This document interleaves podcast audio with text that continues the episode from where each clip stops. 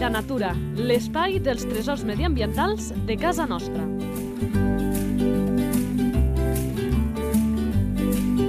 Un espai conduït per Francesc Balanyà.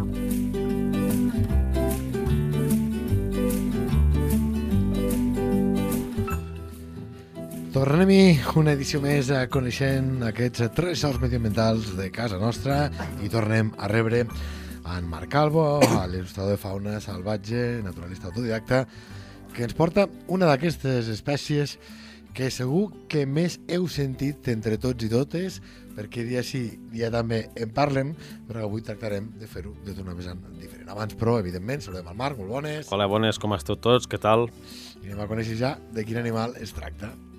La fitxa tècnica. Nom comú. El porc senglar. I segur que accidents de trànsit, problemes amb la pagesia, etc etc. Doncs no, nosaltres volem parlar de més qüestions i amb això seguim, per això seguim, volia dir, amb la fitxa tècnica. Nom científic. Sus escrofa. Esperança de vida. Qui- Entre 15 i 20 anys.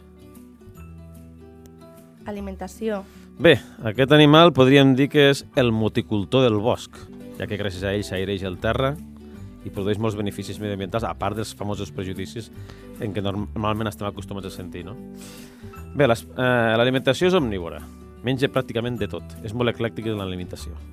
Menja des de tubercles, que desenterra amb el musell, d'aquí hi ha la famosa activitat que tal se'n caracteritza per mo- remoure tant el terra, Sí, sí. per descobrir arrels, tubercles, cucs de terra, insectes... Sobretot quan el menjar escasseja, eh? per tant, en època de fred, suposo que sí, més... bueno, que depèn de l'època menja més una cosa o una altra, no? I bé, doncs, menja també tota mena de vegetals, gran verbolets, fruits que hi ha pel terra, molt aficionats als aglans, però també no desdenyen de menjar altres fruits secs. I et mengen fins i tot hasta escurçons, sargantanes, s'hi atrape i fins i tot a través de l'olfacte desenterre talpons i ratolins que són tan perjudicials que l'agricultura que tant se queixa del senglar, doncs en aquesta banda, per una altra banda, compensa amb l'alimentació de, amb l'alimentació de talpons. Però poc, eh? Poc. No, bueno, espera't, que no m'he acabat. Encara no m'he acabat. Eh, bueno, i l'altre tema és que, bueno, així, aquí sí ja és més delicat el tema, és quan té el costum de menjar niguades, sobretot ocells que niuen pel terra, no? Sobretot de gallinàcies, de perdius, de gallfer, de faisans, i no dubte fins i tot de menjar-se els pollets. Gall fer també. Sí, gallfer també. A Rússia ens ho van comentar. Ens ho van comentar que tenen el costum de, de menjar-se els pollets de gallfer. Caram. És allà on hi ha massa senglars hi ha aquest problema. No tot arreu, però aquest problema. O també niguades d'ocells d'ocells aquàtics, els canyissars. Sí, sí. I bueno, també desenterra, també remou el fang per menjar plantes, plantes aquàtiques o també altres organismes, no? I també, a vegades, fins i tot intenta atrapar algun conill, algun anyell de, de cabra salvatge, d'isar o de cèrvol. I animals morts també, menja carronya. Menja pues, pràcticament de tot. Aquí la paraula omnívor agafa la seva total plenitud. Eh? Sí, sí, sí. sí. I que és un tot terreny segurament quedarà demostrat també amb aquest ítem. Hàbitat. L'hàbitat, tota mena d'hàbitats. Tota mena, sobretot hàbitats forestals. Evita, so- evita les estepes o els espais massa oberts i els deserts per descomptat. Però, si hi ha boscos de ribera o boscos de galeria, o eh, fins i tot amb extensos canyissars, amb quatre arbres, per poder-se amagar, ja li va bé. Com són molt famosos los, los, los famosos, les famoses extensions de canyissars, de canyissars i boscos de ribera que hi ha al centre d'Àsia, on estan atapells de senglars. On, està, on estaven atapells de senglars. Bueno, que Sí, això s'adapta a molts hàbitats, però que aquest dels canyissars amb bosc de ribera podria ser el predilecte. Bueno, és un dels predilectes, però els senglars més grossos del món es troben en boscos mixtos del nord de la Xina i al sud de Sibèria. I allí... Estava pensant en d'aquí, eh, amb el porc senglar. Boscos de- bueno, el això és- susescrofa a seques, no pas el susescrofa a tila. Bueno, és que són aquella subespècies. Hi ha una dotzena de subespècies per la gran diversitat d'hàbitats que habita, no? Des dels petits senglars del nord de l'Àfrica, que amb prou feines arriben a 100 quilos, fins a aquells monstruosos senglars del nord de, de, de l'extrem orient siberià o del, o del nord de la Xina que arriben a 400 i pico quilos. Com un petit toro de tamany. Sí, sí, una autèntica Sí, sí. bèstia. Sí, sí. Distribució. Distribució, doncs, per tot Euràsia, fins a les zones tropicals, fins i tot fins a les selves d'Indochina. A excepció de les zones més fredes, no de bosc boreal. Per què? Com que hi ha extensió de, de permafrost, o sigui, fang gelat, doncs allí no pot escarbar, no pot treure, no pot desenterrar menjar i clar, és un condicionant alimentari, no? que el, li condiciona la meitat de l'alimentació com a mínim. Llavors, clar, més, a, més enllà del paral·lel 54 o 55 no arribes, no sol arribar. I, Bé, bueno, també... És, lògic. Sí, i bé, és, és, exacte, és Euràsia i, i part del nord de l'Àfrica.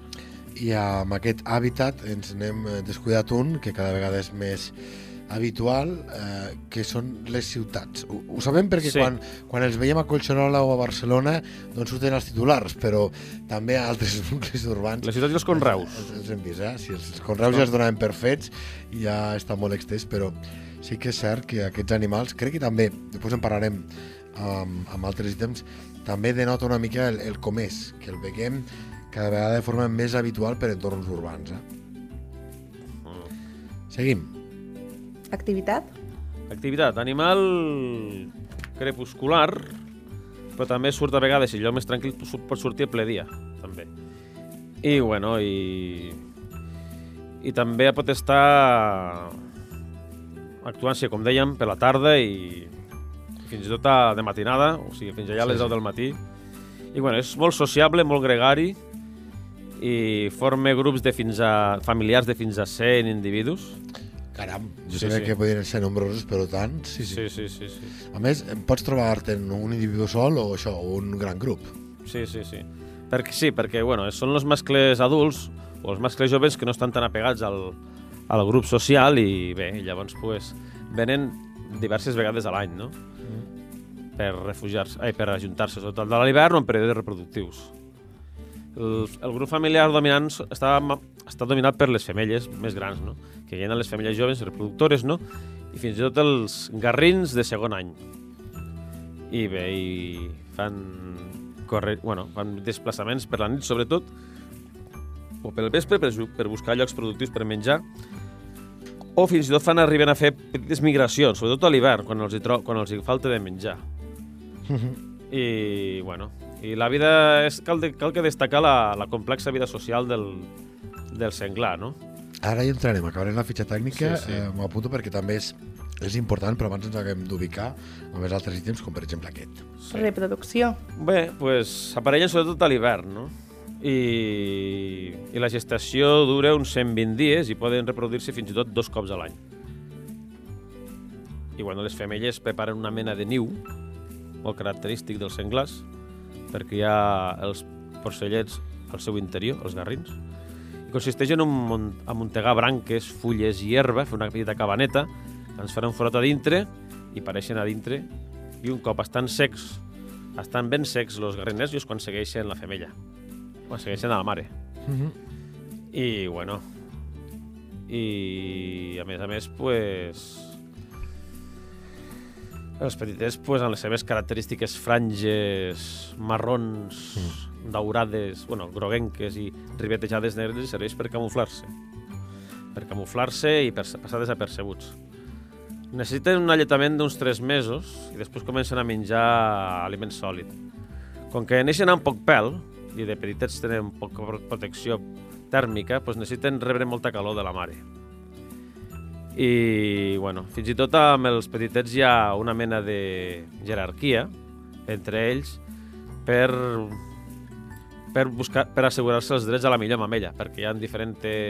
De les no dotzena de mamelles que té la femella, pues, pues hi ha les, unes mamelles millors que unes altres, i llavors se me- mesuren les forces, les forces entre ells per, per trobar, per conservar la millor mamella, no? I això té a veure ja amb el tema de les jerarquies, de la vida social, que després en parlarem, però els ports, Sí. sí. ja us avancem, ports, ports senglars, doncs el, el tema del grup és molt, molt important. Sí, Després hi sí, entrarem sí. una mica més, més a fons. Eh?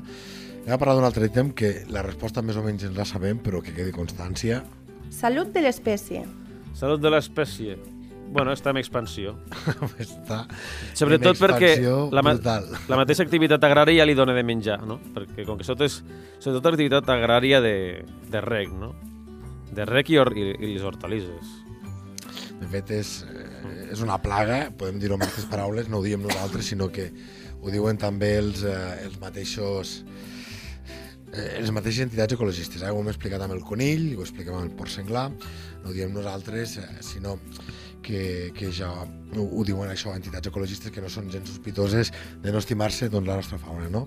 Evidentment, eh, moltes qüestions expliquen el per què aquest animal es troba en aquests, en aquests volums de població.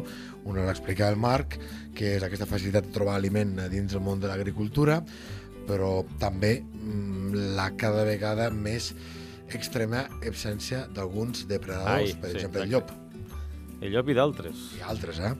I d'altres.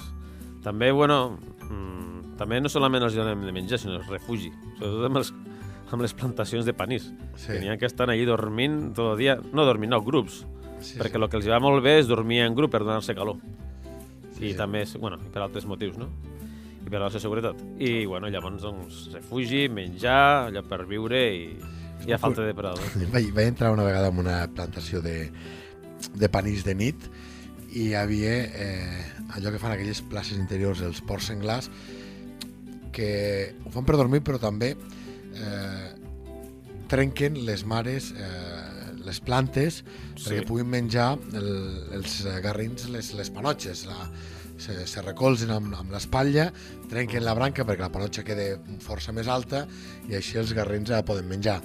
I de nit, lluna plena, eh, entre el mig de, del panissar i veure aquella trencadissa, creieu-me que és una estampa de pel·lícula de poca i pensar, Fran, què carai hi fas aquí? I després una cosa que també passa és que a vegades amb les seves accions llauradores també poden tirar a terra alguns murs d'aquestos de pedra seca tan tradicionals de l'agricultura. Sí.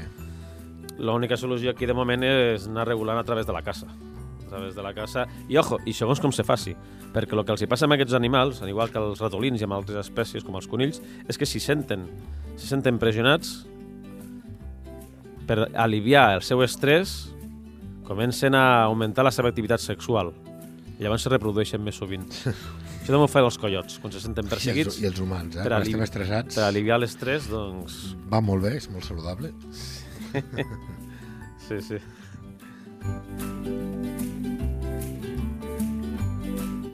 Passa que nosaltres això de perpetuar l'espècie seria una altra història. Va, anem amb curiositats. Curiositats. Mira, una de les curiositats és que quan un senglar sap que han matat un senglar, un altre senglar, en algun lloc, o troba un senglar mort, ja no torna mai més allí. Ja no vol tornar mai més allí, no vol saber res. Sí, aquesta memòria dels espais eh, l'hem trobat amb, amb diverses espècies i mira, sense anar gaire més lluny, abans que fèiem referència a aquest sector primari, ens deien els ramaders amb el tema de les ovelles que quan aquestes rebien un atac dos, hi hagi o no víctimes, eh, que el ramat no volia tornar de cap de les maneres doncs, a una determinada zona de pastura, no? i que això els hi feia perdre llocs on poder alimentar el bestiar. Eh? Per allò que a vegades parlem de qui té memòria, si només els humans o també els altres animals, doncs eh, queda descartadíssim que no som pas els únics que tenim aquest privilegi de la memòria. No, i una altra cosa interessant és la intel·ligència, l'assombrosa intel·ligència que tenen i la sociabilitat que tenen aquests animals. No? Sí, Perquè com se'ls, hi ha gent que, els ha criat de petitets i és com un, com un gos, igual. sí, sí. sí. Un gos fidel, coneix els amos, bueno, per ell és un membre, ets un membre més de la seva família, o al revés. Sí, sí, sí. Sí, sí, perquè a més aquesta necessitat d'anar amb grups és molt important, dèiem que abans faríem un apunt amb aquesta vida social, fem, fem-lo ja. Eh, entre les qüestions que podem dir és que hi ha jerarquies, com ens passa als humans, eh, no sé, eh, hi ha rols, eh, de fet, fent el paral·lelisme, però evidentment són cosins germans amb el porc comú, eh, m'explicaven en ramaders d'a- d'aquest àmbit del, del porciqui, per exemple, en molts casos és un drama pels porcs, i entenc que amb els porcs senglars deu ser, insisteixo, força similar, quan se'n van cap a l'escorxador, quan marxen de granja i fan aquest viatge en canvi cap a l'escorxador, com que els barregen amb altres animals, amb altres porcs, doncs aquesta jerarquia que tenen ja no hi és i això els genera estrès. Eh, no tant el, el transport en si, que també, sinó el fet de no estar amb els seus, de que el líder que no estigui aquí i hi hagi un líder d'un altre lloc que tampoc té els seus, doncs que tot això els genera un estrès, no? Per allò que parlem de la vida Sí, social. pels vincles familiars que tenen, perquè s'ajunten allí, no solament se reconeixen els mares i fills, també es reconeixen germans, també es reconeixen tiets, es coneixen padrines, se, cone se reconeixen cosins, vull dir, no, no, no, és, no solament és la, la identificació mare i fill o, o mascle i femella mm. i pare, no, no, no, va més enllà. I a més que, bueno, a part que els mascles grans són, diposita són dipositaris d'un coneixement que tenen que transmetre als senglars més joves. No sé si es dit parlar mai d'aquells dos o tres senglars que van darrere un senglar adult per ensenyar-los i tot per sobreviure. No havies sentit mai parlar de els escuders? Eh, L'escuder sí, com Sí. a figura humana, Sí, però però no com a existeix, figura porcina. Molts, molts caçadors ho tenen clar, això, que hi ha en el senglar adult amb dos o tres escuders darrere seu i que aprenen les llocs millor per descansar, per amagar-se, per defensar-se, per menjar, per refugiar-se, per passar l'hivern.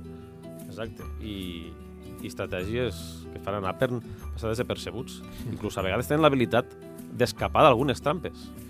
De fet, diuen que quan col·loques eh, trampes per porcs senglars, una de les qüestions que s'ha de fer sí o sí són fregues amb herbes de l'entorn perquè si queda una mica dolor humana perquè has tocat aquella gàbia que, per exemple, es tanca, Exacte. doncs eh, que no s'ha preparat de cap manera. A part d'això, que ells també ho saben. Ells també saben amagar-se la seva olor. Ells també es, refer... es revolquen pel fang, solament per finalitats terapèutiques, sinó també per amagar la seva olor. Bueno, ajude. Això m'agradaria aturar-me. Eh, jo quan feia activitats amb la canalla els deia aquesta frase. Dic, a què vegades els pares, eh, el pare o la mare us diuen nen, com vas així? Tot, tot brut, tot guarro, sembles un tocinet, és un porquet. sembles un porquet. O si l'habitació està feta un nyap, què diuen? Endreça la teva corralina, Ja, que era on vivien els porcs. Clar, perquè sempre hem vinculat, i doncs en parlarem en la natura a punta de llengua, doncs els porcs amb un animal brut. Però no deixa de ser curiós que quan s'embruten és precisament per netejar-se, per Mm. desparasitar-se. I després també hi ha que el fet de que es veguin tan bruts, sobretot els porcs domèstics, és pels recintes on estan vivint. Limitats, plens de porqueria, massa quantitat de porcs en un sol recinte, no tenen l'oportunitat de sortir a l'aire lliure, ni de veure el sol, ni d'estar... ni de fer la vida com ells, com, com a espècie, no? com la que tenen que fer, no? Afortunadament comencen a haver algunes granges on els porcs estan a l'aire lliure, on tenen les seus revolcades, llocs per menjar, llocs per relacionar-se i una mena de cabanetes per les berres i els garrins o per dormir. I ja Sí, està. però recordem, això són les xifres del 2019, diria, perdó, 2018, que a Catalunya, de les 5.500 granges que hi ha de porcs, només n'havien 12 que fessin ecològic, eh, és a dir, que tinguessin tots aquests elements mm, pels porcs. És a dir, segurament no és culpa només dels ramaders, per dir-ho així, sinó que la gent no està disposada a pagar el sobrecost que suposa aquest tipus de producció. Aquest seria un altre debat, eh? Eh, no hi Sí, és un perquè- altre tema. Són figues d'altre paner, a més. Sí. Eh, amb el tema del revolcar-se ens permet anar a un altre aspecte que és el dels rastres animals.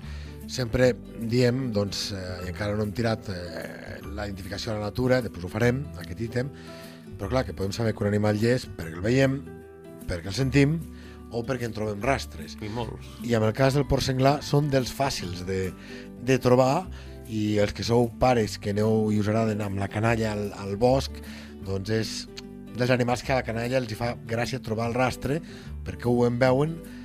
Dos, el porc senglar és un animal que els hi fa gràcia perquè té cert volum. I tres, els hi fa més gràcia encara perquè si avances una mica més pel bosc, com que n'hi ha tant, segurament ells mateixos en trobaran algun altre, aquests rastres. Per això a mi m'agradaria aturar-me una mica respecte al del fang. Doncs jo també els explicava així a la canalla, a veure què et sembla, Marc.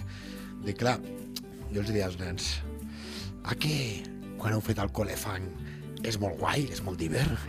I començo a fregar les mans, dic que és molt guai el tacte que també el fa, eh, que sí? Uah, sí, sí, tots fan. És superxul i comencen a tocar, però després quan s'asseca, què?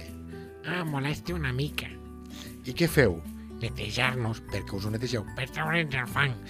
Pues el porc senglar fa el mateix. Es va treure aquell fang, però eh, com que no es pot netejar les mans, de fet, una de les curiositats del porc senglar, a diferència del gat, sempre els fico, els faig aquest, aquest, aquest element de, de contrarrestar, que el veiem amb el cap llepar-se totes les parts del cos, el porc senglar no pot girar el coll.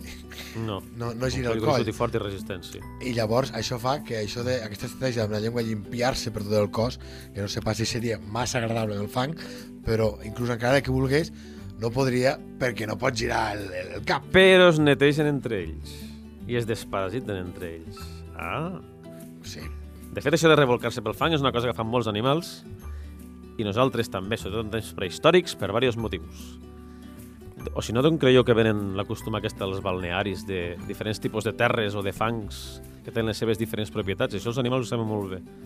Pel rauma, pels, ten, pels tendons, per, l, per absorbir totes les, ten, totes les càrregues que tenim al cos. És el magnetisme de molts tipus de fang, per exemple. I, i, i d'altres que per eliminar la grassa, per exemple, no? I això és una cosa que els animals salvatges ho saben instintivament. I hi ha alguns carnívors també es revolquen per fang per, per aquests temes, per mantenir-se frescos a l'estiu, per exemple. Però bàsicament el motiu principal és desparasitar-se. Per protegir-se dels paràsits, per protegir-se del sol. Bueno, són les típiques imatges que heu vist, per exemple, dels...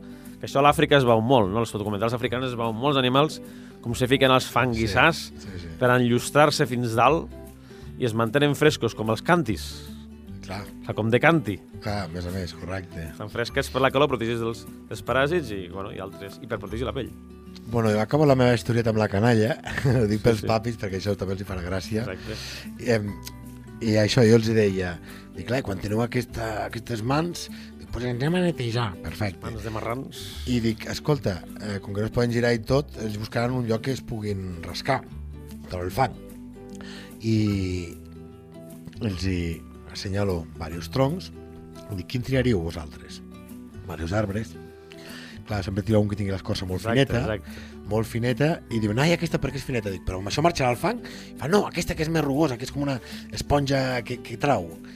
Doncs amb aquesta segurament trobarem els rastres. Exacte. I d'aquesta manera ells s'hi fixen i a més el tema dels rastres eh, té diversos al·licients. Primer que podem trobar els pèls de porc senglar, que veurem que són molt durs, que per això tenen diferents usos, però també que en funció de l'alçada d'aquest fang a l'arbre vol dir doncs, que allò era un eh, garrí o era un Mm, senyor mascle.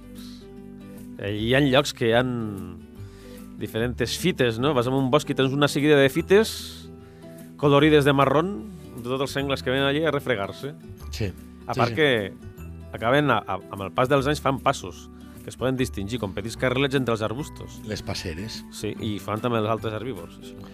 Sí, sí. Eh, de fet, una de les eh, qüestions que, que sorprèn, mm, seguint amb la canalla, eh, recordo en un lloc que, que anàvem, i els deia, us prometo, perquè dic que pràcticament heu vingut vosaltres i algun altre grup aquí. Un lloc mm, inaccessible, de titularitat privada, que havies de passar quasi per dos o tres túnels per conèixer-te i arribes i de patar que trobes camins per allà fets. Els d'aquí carai els ha fet, no? Aquests Sí, camins. sí. Los, ani- los, los ungulats els ungurats especialment, eh? amb el porc senglar al capdavant i sent tanta colla, doncs allò doncs, acaba deixant un, un rastre molt més eh, visible. De fet, una de les funcions que tenen, sobretot els ungulats grans, sobretot en temps ancestrals, i encara passa en, en llocs on hi ha gent que cacen, que són, cas- on encara hi ha gent que viu com fa 30.000 anys enrere, que encara n'hi ha grups humans, Mm. és que obren passos al bosc lo suficientment definits i amples com perquè ajudin a circular el bosc a les persones i als al- altres animals. Sobretot rinocerons i elefants que viuen en zones forestals són fonamentals per la, pel desplaçament de molts animals salvatges i persones incloses. Sí, sí, sí vull dir, són aquestes eh, funcions que no hi contem i que són importantíssimes eh, per, per altres espècies. De fet, les altres espècies animals doncs, tenen sinergies unes amb les altres. N'hem explicat moltes, però aquesta és una més. Eh? Més rastres, perquè amb el porc senglar en tenim, anàvem apuntat abans el tema dels furgats, sí. que li diem a Lleida. Sí. Agafen aquestes llesques característiques de terra amb la herba enganxada a sobre i, i, bueno, i les aixecades que fan, no? Que, per cert, que per una altra banda hi ha molts animals que s'associen amb l'activitat llauradora del senglar, sobretot molts ocells insectívors, sobretot el pit-roig. El pit-roig sempre té va darrere, si t'has fixat, quan vas a un bosc, el, el pit-roig sempre el veus a prop. Sí. Sempre estàs observant a veure si deixes alguna cosa. Sí, Per sí, què? sí. Perquè té la costum també de, seng- de seguir el porc senglar, sobretot quan aixeca, perquè deixant l'aire tots els cucs i tots els petits insectes subterranis i xac, xac, xac, xac, xac, comença a, a picotejar.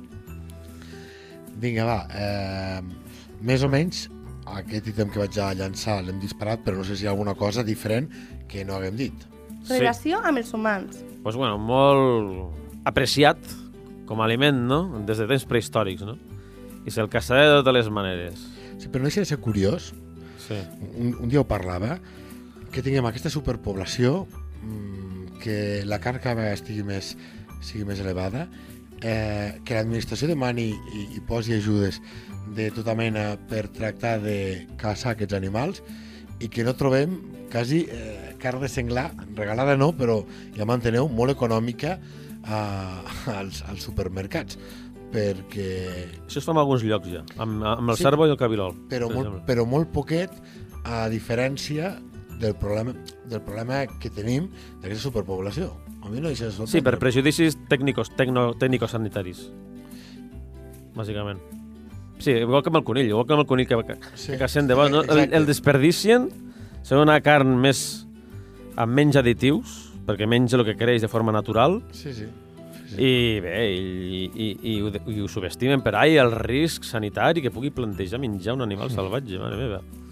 I hi ha, hi ha llocs, fins i tot a l'Àfrica, ha llocs, sobretot on hi ha grans concentracions d'ungulats, que per evitar l'expansió de l'agricultura i d'animals domèstics donen uns quants permisos de caça a la gent local, perquè allí es pugui mantenir la fauna salvatge. Perquè, clar, la fauna salvatge si existeix perquè l'humà també pot traure un, una, Un rèdit. un rèdit, un valor, un, un aprofitament. No solament turístic d'observació, que també és, que és lògic, no? sinó també per, per alimentació, perquè és, la, és una base econòmica, això.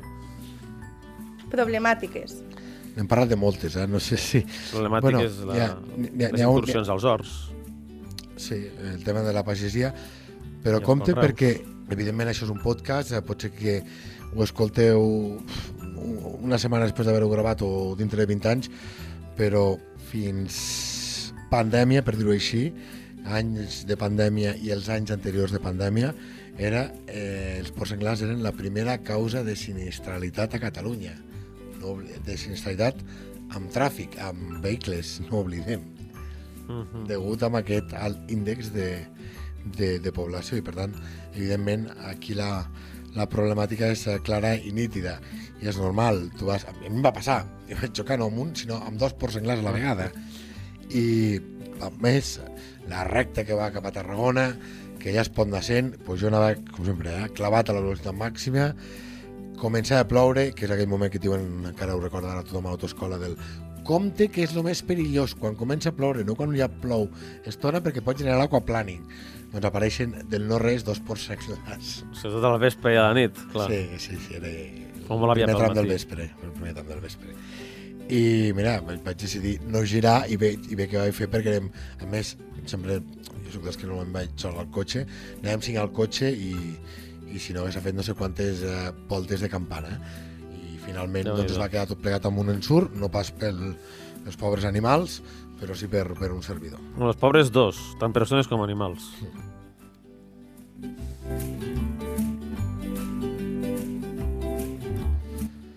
Vinga, va, que ara parlarem parlat una mica de tot. No sé si d'aquest porc senglar, Encara que- fora d'aquesta fitxa tècnica, hi han qüestions que t'agradaria destacar. Sí, bueno, podríem dir és el Curro Jiménez dels mamífers, d'una manera, perquè, bueno, perquè és molt el Us coratge... esteu, us esteu perdent la cara que fa el Marc al És el això. Curro Jiménez de, dels animals salvatges i és ben evident els motius per qual dic l'apel·latiu de Curro Jiménez.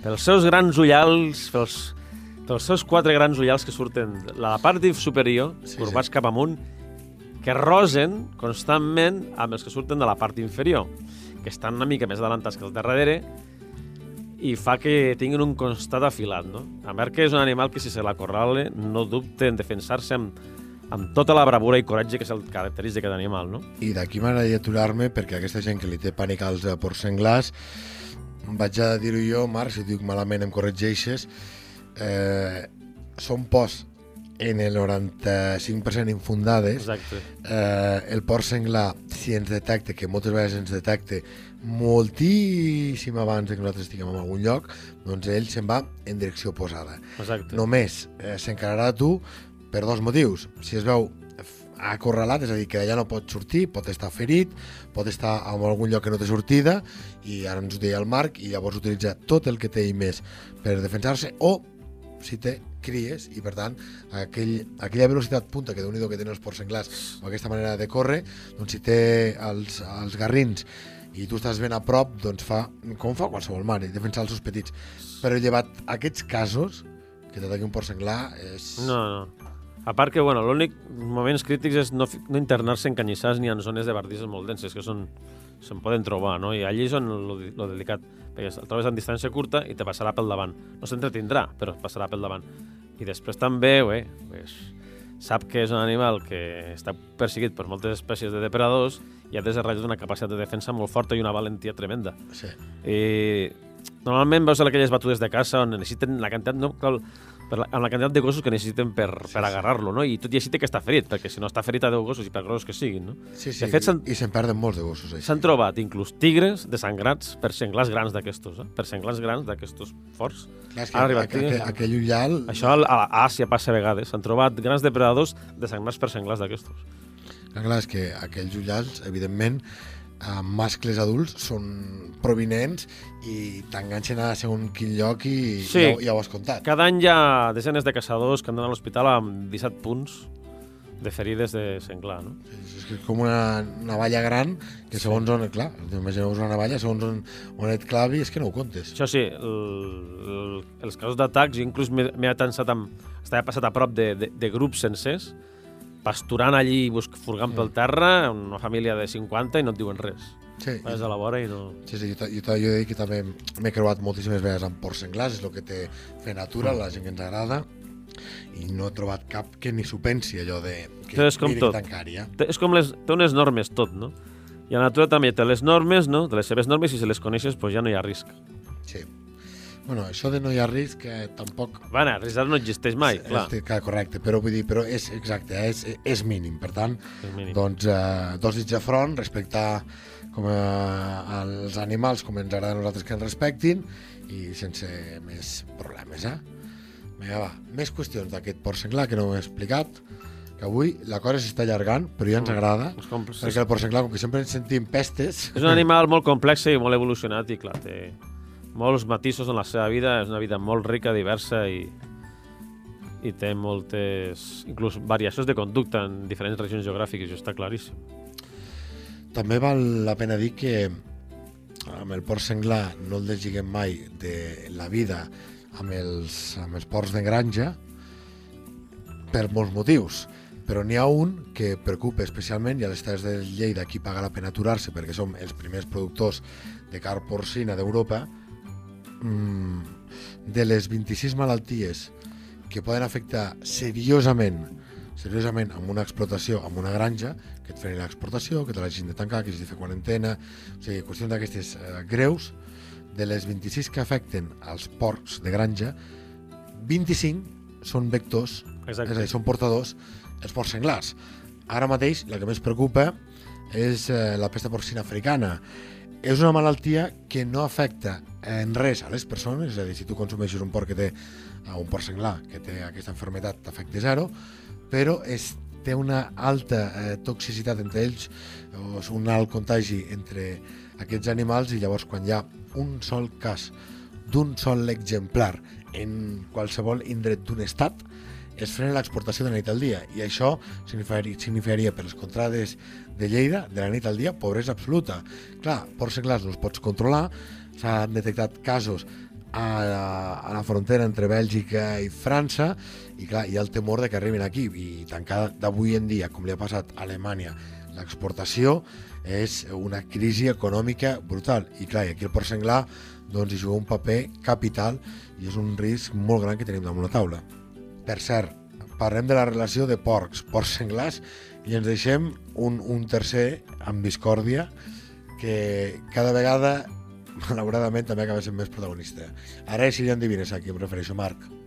Familiars, familiars, tots són família. Se'n creuen. Amb qui? Molt Se'n bé. creuen entre ells. Però això des de...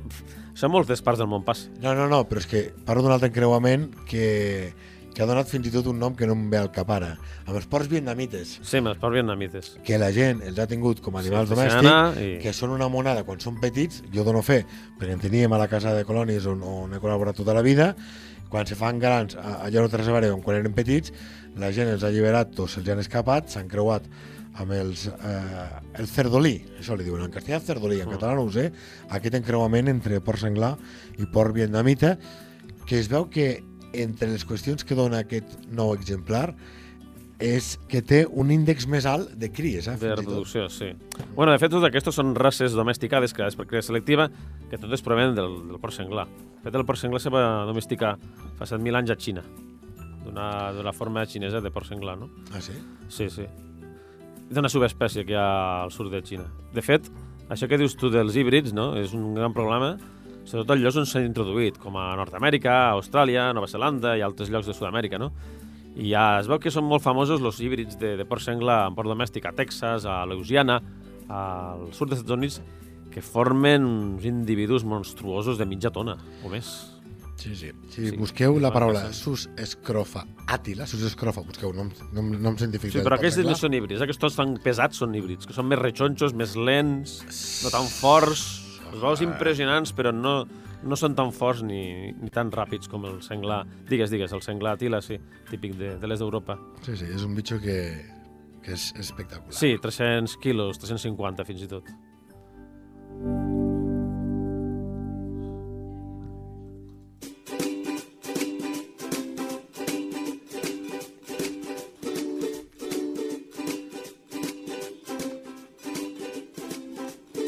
¿Sabías que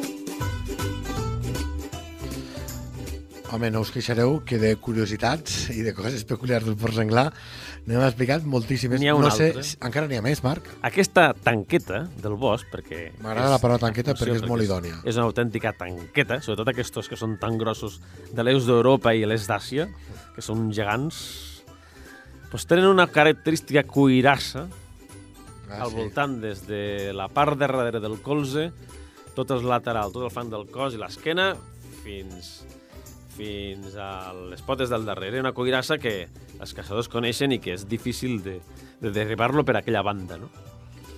És una cuirassa, un cuir més doble i és una cuirassa protectora, no? Contra les ferides i contra les agressions dels depredadors i els...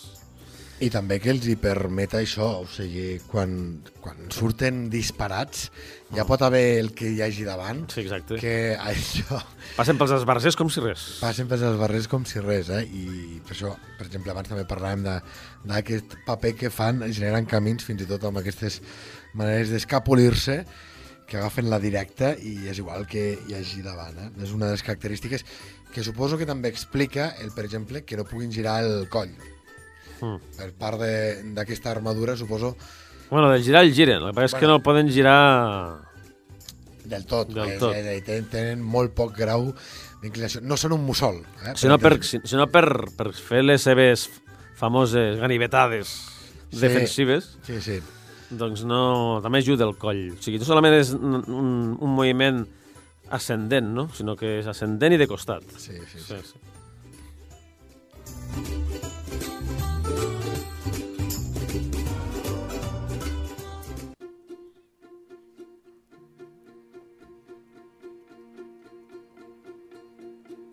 Natura a punta de llengua.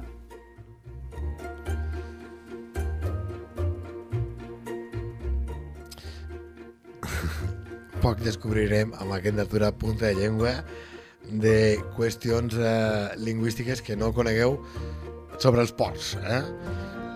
Bruts, mm, que fan pudor... Ho hem explicat una mica abans. Se li, ha, se li ha atribut totes les baixes passions, totes les baixes totes les, i totes les baixes costums humanes se les han projectat cap als, cap als porcs. També amb algú que és d'estraler, que és una mica Sí. animalot, també, i això és com més, però també ens agrada recollir-ho, eh? més col·loquial, és dir-li, ets un jabalí, no un porc senglar, eh? sabem que és un barbarisme jabalí, però a peu de carrer diuen que aquell tio és un jabalí, Sí. o un jabato. Sí, que és un atrevit, que no, té por de res. Un jabato també és un que ho resisteix tot, Exacte. eh? un, un que té aquesta duresa que m'ha explicat ara mateix i que també és molt característica d'aquests eh, ports senglars. Tot terreny, recordem-ho, a tots els hàbitats pràcticament el trobem. Table, eclèctic...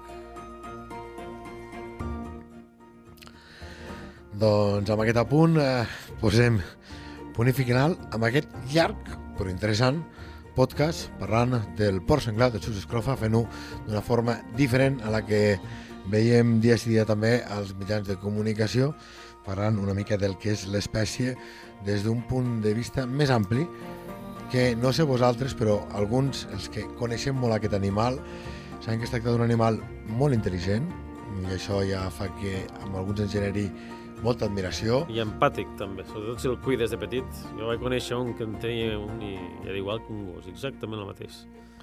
Doncs eh, això, esperem que també us haguem transmès una mica aquest perfil d'animal, una feina que se n'ha encarregat eh, d'executar l'il·lustrador de fauna salvatge, naturalista eh, autòcton, en Marc Calvo. Moltes gràcies i fins la propera. Fins la propera, amics, i és un animal que n'hauríem de fer un monument per la quantitat de qualitats que té i, i pese a que a vegades sí, causa problemes, però té moltes qualitats ambientals i, i socials aquest animal, sí, sí. Fins aviat.